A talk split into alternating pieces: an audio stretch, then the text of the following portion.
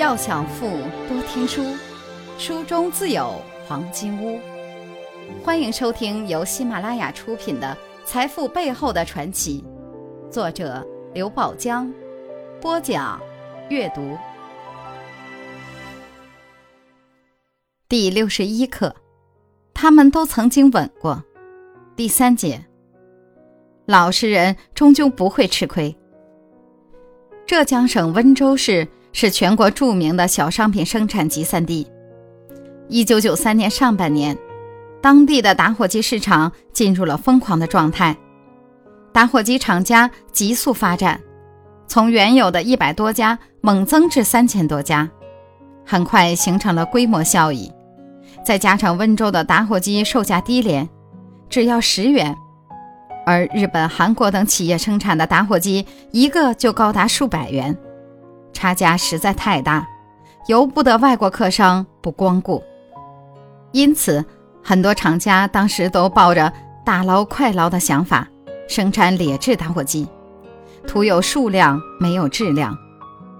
唯有一个叫周大虎的企业家，认定市场经济信誉第一，并敢于逆潮流而行，坚持生产质量合格的打火机，按照周大虎的质量标准。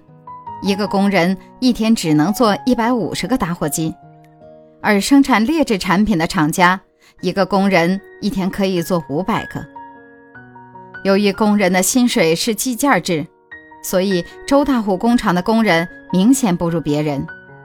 除了几个骨干之外，工人总是来了一批又走了一批。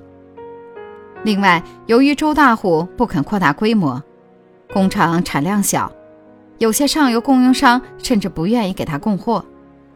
在此期间，周大虎不仅耗尽了前些年的利润所得，还差点破产。但他并没有气馁，更没有放弃自己的原则，而是重新招聘和培养工人，坚持以质为胜。结果，只过了半年，吃够劣质产品苦头的外商便开始从周大虎的工厂进货。周大虎的订单一下子多了起来，达到了生产能力的十倍以上，而原先的三千多家打火机厂则如秋风扫落叶一般倒闭了九成半。更耐人寻味的是，已经成为打火机大王的周大虎，虽然业务量惊人，但他的工厂始终没有一名推销员，也没做过一分钱的广告。用周大虎的话说，这叫。老实人终究不会吃亏。财富箴言：要懂得加速，也要懂得刹车。创业不是敢死队，不是不怕死就能成功的。